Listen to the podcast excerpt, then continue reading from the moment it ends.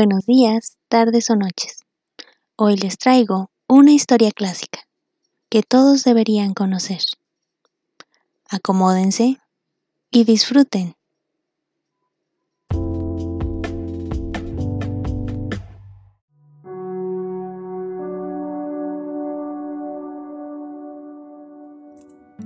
Martes 29 de septiembre de 1942. Querida Kitty, las personas escondidas adquieren experiencias curiosas. Figúrate que no tenemos bañera y que nos lavamos en una tina. Y como hay agua caliente en la oficina, quiero decir en todo el piso inferior, los siete aprovechamos esta ventaja por turno. Pero como somos muy diferentes unos de otros, algunos de nosotros plantean el problema del pudor más pronunciado por unos que por otros, cada miembro de la familia se ha reservado su rincón personal a guisa de cuarto de baño. Peter, por ejemplo, se da el suyo en la cocina, a pesar de la puerta de vidrios. Cuando piensa en bañarse, viene a anunciar que durante media hora no habrá que pasar por delante de la cocina. Esta medida le parece suficiente. El señor Van Damme se toma el suyo en su alcoba. La seguridad de lavarse en su cuarto le compensa el fastidio de subir el agua al segundo piso. Papá ha elegido la oficina privada como cuarto de baño y mamá la cocina, detrás de la pantalla de la estufa. Margot y yo nos hemos reservado la oficina de delante para el lavadeo. Se bajan las cortinas todos los sábados por la tarde. La que aguarda su turno espía por una estrecha rendija a toda la extraña gente de fuera que va y viene. Desde la semana última mi cuarto de baño dejó de agradarme y me puse pues a buscar una instalación más cómoda. Peter me dio una buena idea, la de colocar mi pequeña tina en el espacioso WC de la, de la oficina. Ahí puedo sentarme hasta encender la luz, cerrar la puerta con llave, hacer correr el agua sucia sin ayuda de terceros y estoy al abrigo de miradas indiscretas. El domingo utilicé por primera vez mi nuevo cuarto de baño y resulta cómico decirlo, lo, juzgo el más práctico de todos. La semana pasada, los plomeros trabajaron en el piso de abajo en la conexión de agua que debía ser llevada del WC a las oficinas del corredor. Esta transformación no es más que una precaución contra un invierno riguroso destinada a impedir el hielo en las cañerías exteriores. Esta visita de los plomeros nos resultaba muy desagradable. No solo había que tocar los grifos del agua durante el día, sino que también había una orden de no servirse de los WC. Quizá no sea muy delicado el contarte lo que hicimos en tal caso, pero no soy lo suficientemente gasmoña para callarme sobre el particular. Desde la utilización de nuestro anexo, papá y yo estábamos cada uno provisto de un orinal improvisado, a falta de uno verdadero, sacrificando por ello dos grandes recipientes de vidrio de laboratorio. Durante los trabajos pusimos los recipientes en la alcoba, donde no tuvimos más remedio que guardarlos. Con todo esto, se me antojaba menos horrible verme forzada, como le estaba, a permanecer encerrada en una habitación, inmóvil en una silla, sin tener el derecho de hablar durante todo el día. No puedes imaginar el suplicio de la señora Cuacua. Ya durante las horas del trabajo no hacemos más que cuchichear pero no hablar en absoluto y no moverse es cien veces más terrible. Después de tres días de este régimen me sentí entumecida y ya no notaba mi trasero. Afortunadamente los ejercicios físicos de la noche alivian. Tuya, Ana. Jueves 1 de octubre de 1942. Querida Kitty, ayer tuve un miedo terrible. A las 8 sonó el timbre con persistencia solo se me ocurrió una cosa. ¿Qué eran ellos? Pero todo el mundo afirmó que solo se trataba de billetes o del cartero y me tranquilicé. El silencio aumenta alrededor de nuestro día a día. Lewin, un joven químico y farmacéutico judío, trabaja en la, cocina, en la cocina de las oficinas para el señor Kraler. Conoce el edificio como su bolsillo, por eso tememos que un día se le ocurra subir a ver su antiguo laboratorio. Somos buenos como las imágenes en los altares. ¿Quién habría podido sospechar hace tres meses que Ana Azogue sería capaz de quedarse inmóvil en una silla durante horas y horas sin moverse?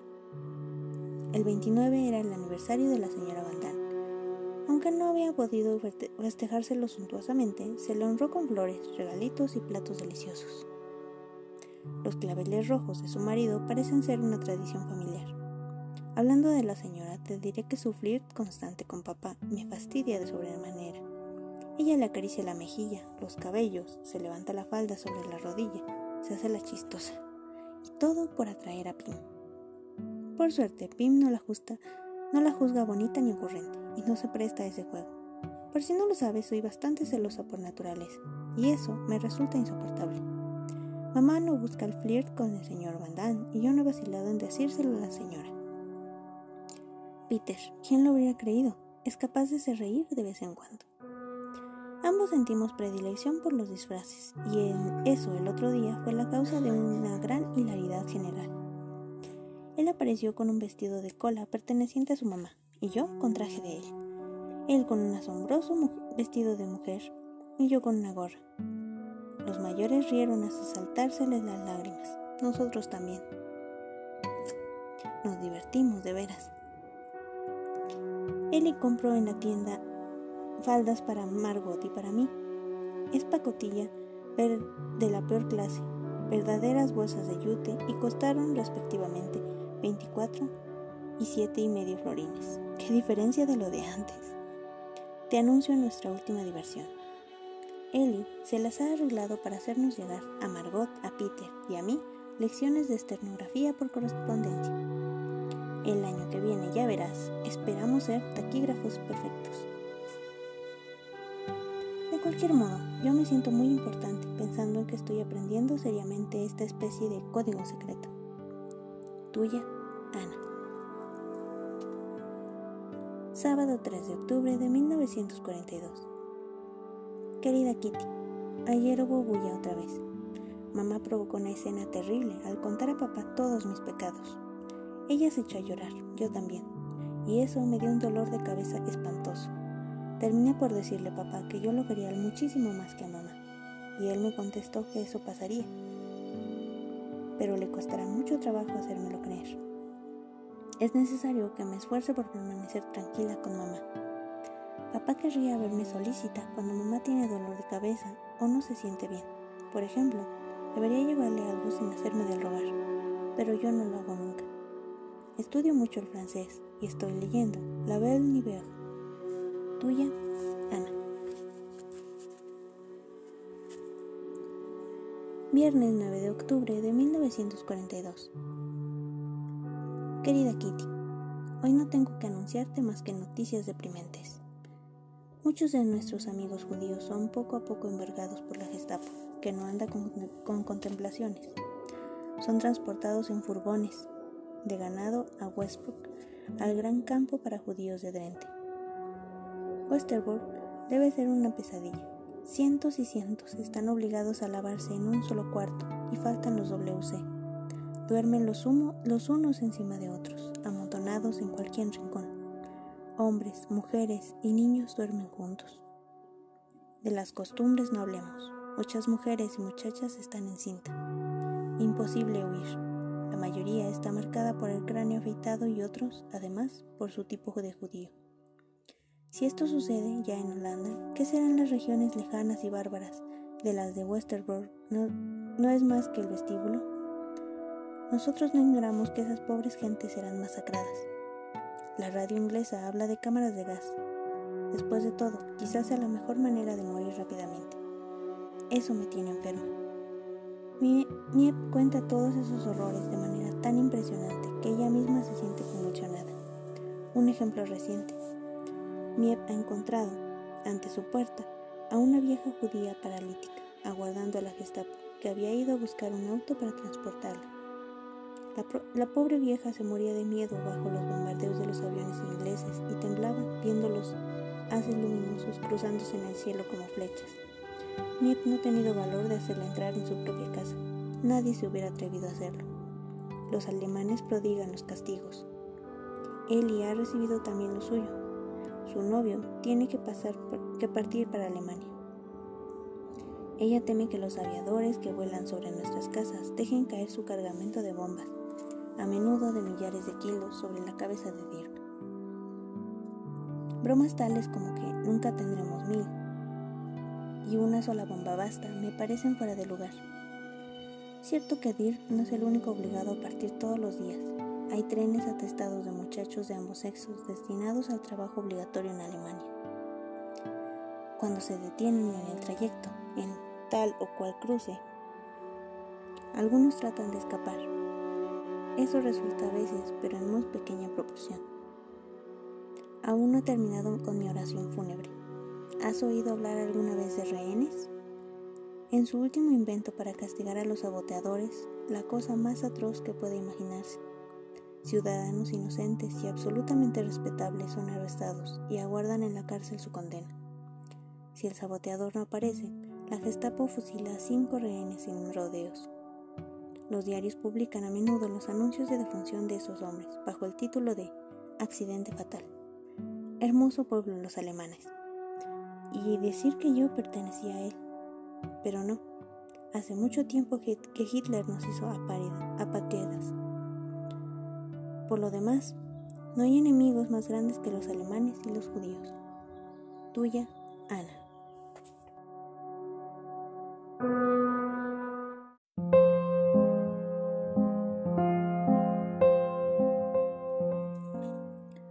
Viernes 16 de octubre de 1942. Querida Kitty, estoy muy ocupada. Acabo de traducir un capítulo de La Belle Nivernet, anotando las palabras que ignoro. He resuelto también un problema execrable y he escrito tres páginas de gramática francesa. Problemas todos los días. Esto no va adelante. Papá los detesta también. Yo me las arreglo mejor que él, pero a decir verdad, ni el uno ni el otro nos sentimos muy fuertes, de manera que a menudo necesitamos recurrir a Margot. Yo soy la más adelantada de los tres en taquigrafía. Ayer terminé de leer The Stormers. Es encantador, pero está sin codos de Jupiter Hope. En general, considero a Sissy Van de Max un actor formidable. Tengo la firme intención de leer todos sus libros a mis hijos. Mamá, Margot y yo somos de nuevo las mejores amigas del mundo. Es mucho más agradable. Anoche Margot vino a tenderse a mi lado ambas en mi cama tan minúscula, no tienes idea de lo divertido que era. Ella me preguntó si un día podría leer mi diario. Le dije que sí, pero ciertos pasajes. Le pedí lo mismo para el suyo y está de acuerdo. De una cosa a otra hablamos del porvenir. Le pregunté qué quería hacer, pero ella no quiere hablar de eso y lo mantiene en gran secreto. Se habló vagamente de la enseñanza. No sé si ella hará algo en ese sentido, pero creo que sí. En el fondo yo no debería ser tan curiosa. Esta mañana me tendí yo en la cama de Peter, después de echarlo de allí. Estaba furioso, lo que me importa bien poco. Ya es hora de que se muestre un poco más amable conmigo. No más tarde de noche le regalé una manzana. He preguntado a Margot si me encontraba muy fea. Ella me ha dicho que tengo una expresión atractiva y ojos bonitos. Bastante vago, ¿no te parece? Hasta la próxima. Tuya, Ana. Martes 20 de octubre de 1942. Querida Kitty, tengo la mano que me tiembla, aunque el terror de hace dos horas debería estar olvidado. En el edificio hay cinco aparatos Minimax contra incendios. El carpintero o algún otro obrero, no sé cómo se llama, tenía que venir a reemplazar esos aparatos. Estábamos al corriente, pero nadie nos había advertido que era hoy. Sucedió que ninguno de nosotros ha observado totalmente las reglas de silencio impuestas en semejantes circunstancias. En un momento dado, oí desde el rellano sendos martillazos del otro lado de nuestra puerta armario. Inmediatamente pensé en el carpintero y fui a decirle a Eli que comía con nosotros que no bajase. Papá y yo montamos guardia de la puerta para entrarnos de la partida del obrero. Después de haber trabajado un cuarto de hora, Dejó su martillo y sus otras herramientas sobre nuestro armario. Así lo creímos y golpeó a nuestra puerta. Cada uno de nosotros palideció. Había oído algo y quería examinar aquella armazón misteriosa. Se hubiera jurado que era eso. Golpeaba, tiraba, empujaba sin cesar. Aterrorizada, casi me desvanecí pensando en aquel hombre, que nos era totalmente extraño, iba a lograr descubrir nuestro hermoso escondite. Fue en ese preciso instante cuando yo ya creía entregar el alma que oí la, voz del señor Cubis que decía, Ábranme, ¿quieren? Soy yo. Le abrimos inmediatamente la puerta. Se le había trabado el pestillo que sujetaba la puerta del armario y del que los iniciados se sirven desde afuera. Por eso nadie pudo prevenirnos a la hora de los trabajos. El obrero se había ido y el señor Cupuy venía a buscar a él. No lograba abrir la puerta armario. ¡Qué alivio! Y no de los menores. En mi imaginación, aquel tipo dispuesto a entrar en nuestro refugio asumía proporciones de más en formidables. A la larga, habíase transformado en un verdadero gigante y en el fascista más fanático por añadidura. Bien, afortunadamente por esta vez el miedo se ha terminado, pero el lunes nos divertimos mucho. Miep y Hank Van pasaron la noche con nosotros. Margot y yo dormimos con papá y mamá a fin de ceder nuestro lugar a los jóvenes esposos. Comimos deliciosamente. El festín fue interrumpido por un cortocircuito causado por una de las lámparas. ¿Qué hacer? Había otros tapones en la casa, pero el tablero eléctrico se encuentra en el fondo del almacén. Por eso, dar con él en la oscuridad es toda una empresa. Los hombres decidieron, sin embargo, arriesgarse y después de 10 minutos se pudo apagar la graciosa iluminación de las velas. Hoy he madrugado mucho. Hank tenía que irse a las ocho y media. Miep bajó a la, a la oficina después de un buen desayuno en familia, encantado de librarse del trayecto en bicicleta, porque llovía torrentes. La semana próxima, Eli a su vez vendrá a pasar una noche con nosotros. Tuya, Ana. Jueves 29 de octubre de 1942. Querida Kitty, papá está enfermo y su estado me inquieta mucho. Sufre de eczema con fiebre fuerte. Se diría que es sarampión. Como te imaginarás, ni siquiera podemos ir a buscar médico. Mamá se esfuerza por hacerle sudar. Quizá su fiebre baje. Esta mañana Miep me ha contado que en el departamento de los Mandan ha sido saqueado. Todavía no se los hemos dicho a la señora, ya tan nerviosa en estos últimos tiempos. No tenemos ganas de oír sus jeremiadas con respecto a su hermoso servicio de mesa y a las lindas sillitas que dejó. Nosotros también nos vimos obligados a abandonar casi todo lo bonito. No se logra nada con lamentarse. Desde hace poco se me permiten leer algunos libros para personas mayores. Me he enfrascado con Evas Hong de, de Nico Van Sot. No, no veo gran diferencia entre los libros para muchachas y este. En él se habla de mujeres que exigen un montón de dinero por vender su cuerpo a hombres desconocidos en calles dudosas. Yo me moriría de vergüenza. Además, he leído que Eva estaba indispuesta. Así Oh, qué ganas de estarlo yo también. Se debe sentir uno muy importante. Papá ha sacado de la biblioteca las tragedias de Goethe y de Schiller.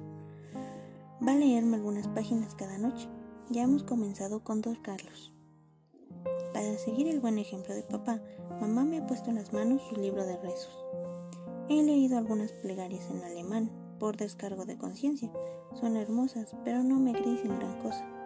¿Por qué me obliga a ella a exteriorizar sentimientos religiosos? Mañana encenderemos el fuego por primera vez. ¿Cómo vamos a ahumarnos? Hace tanto tiempo que no desea de Sollina. Ojalá ese artefacto tire. Tuya, Ana. Sábado 7 de noviembre de 1942. Querida Kitty, mamá está terriblemente nerviosa, lo que me pone en evidente peligro. Es verdaderamente un azar que sea yo siempre quien sufre las consecuencias y nunca Margot. Anoche, por ejemplo, Margot estaba leyendo un libro ilustrado con dibujos magníficos. Como se había levantado y ausentado de la habitación, dejó su libro a fin de reanudar su lectura tan pronto como volviera. Yo no tenía nada de especial que hacer en ese momento y lo cogí para mirar las imágenes. A su regreso, Margot, viendo su libro en mis manos, frunció el ceño y me rogó que lo devolviera. Yo hubiera querido retenerlo un instante más. Margot se enfadó de veras y mamá intervino diciendo, Margot está leyendo ese libro, debes dárselo. Entrando en la habitación, ignorando de qué se trataba, papá notó, sin embargo, el gesto de víctima de Margot y exclamó, Querría verte a ti si Margot se pusiera a hojear uno de tus libros. Yo cedí inmediatamente y después de haber dejado el libro salí de la habitación, humillada, según la expresión de papá. No se trataba de sentirse humillada ni de estar enojada, yo estaba apenada. En toda justicia, papá no debió reprenderme sin preguntar la causa de nuestra discusión. Yo misma hubiera devuelto el libro a Margot y mucho más pronto si papá y mamá no hubiesen intervenido. En cambio, se alinearon enseguida de parte de mi hermana, como si yo le hubiera causado una ofensa considerable. Mamá protege a Margot, vuelvo a decirlo. Ellas se protegen siempre mutuamente. Estoy tan acostumbrada a ello que me he vuelto totalmente indiferente a los reproches de mamá y al humor irritable de Margot. Yo no las quiero sino porque son mi madre y mi hermana. En cuanto a papá, es otra cosa. Me repudro cada vez que él exterioriza su preferencia por Margot, que aprueba sus actos, que la colma de elogios y de caricias, porque yo estoy loca por Pim. Él es mi gran ideal. No quiero a nadie en el mundo tanto como a papá. Él no repara en que no se porta con Margot igual que conmigo. Margot es indudablemente la más inteligente, la más amable, la más bella y la mejor. Pero de todos modos yo tengo un poco de derecho a ser tomada en serio Siempre he sido el payaso de la familia, siempre tratada de insoportable, siempre el chivo expiatorio. Siempre soy yo quien expía y quien paga, ya sea recibiendo reprimiendas, ya sea guardándome para mí sola mi desesperación. Las amabilidades pasajeras ya no pueden agradarme, ni tampoco las conversaciones llamadas serias. Yo espero de papá algo que él no es capaz de darme. No estoy celosa de Margot, nunca lo he estado. No envidio su belleza ni su inteligencia. Todo cuanto pido es el cariño de papá, su afecto verdadero, no solamente a su hija, sino a Ana, tal como es. Yo me aferro a papá porque él es el único que mantiene en mí los últimos restos del sentimiento familiar.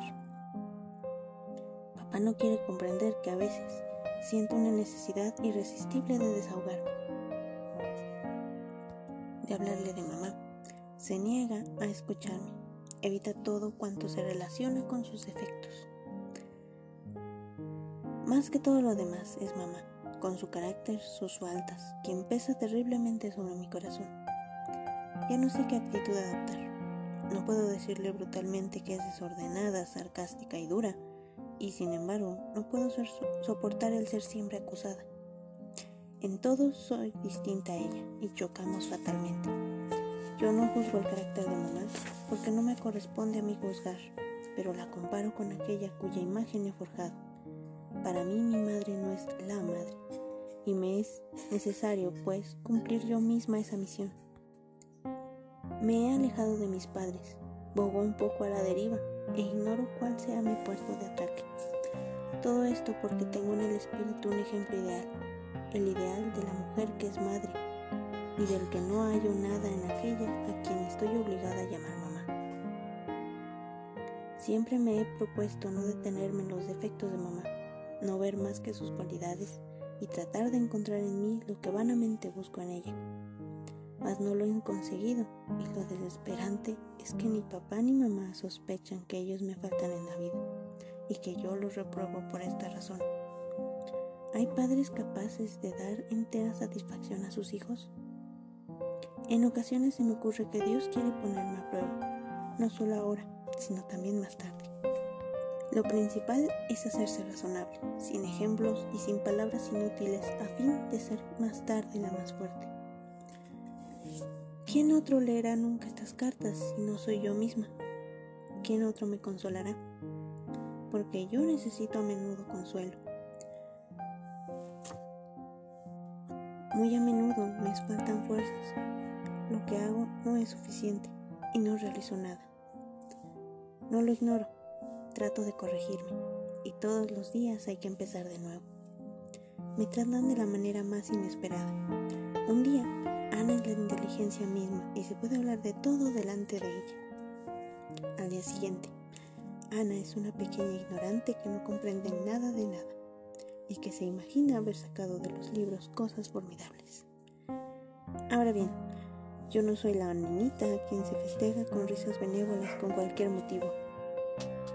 Tengo mi ideal, es decir, tengo varios. Mis ideas, mis proyectos, aunque todavía no puedo expresarlos. Todas esas cosas que se presentan a mi espíritu de noche cuando estoy sola, e incluso de día, cuando me veo, obligada a soportar a quienes me fastidian y que se engañan sobre todo lo que yo quiero decir. A fin de cuentas, me vuelvo siempre automáticamente a mi diario, que es para mí el principio y el fin, porque a Kitty no le faltará nunca la paciencia. yo le prometo que, a pesar de todo, me mantendré firme, recorreré mi camino y me trago las lágrimas. Pero cómo me agradaría ver un resultado, ser alentada aunque solo fuera por una vez, por alguien que me quisiera. No me juzgues, sino considérame simplemente como un ser que siente que a veces la copa se desborda. Tuya,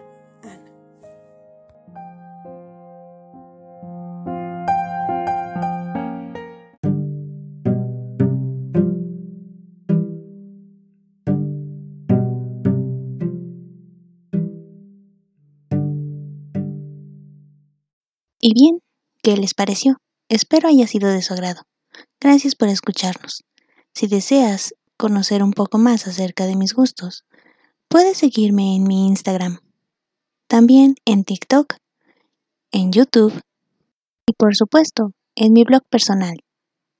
Todos con el nombre El Librero de Beth. Muchas gracias y nos vemos la próxima.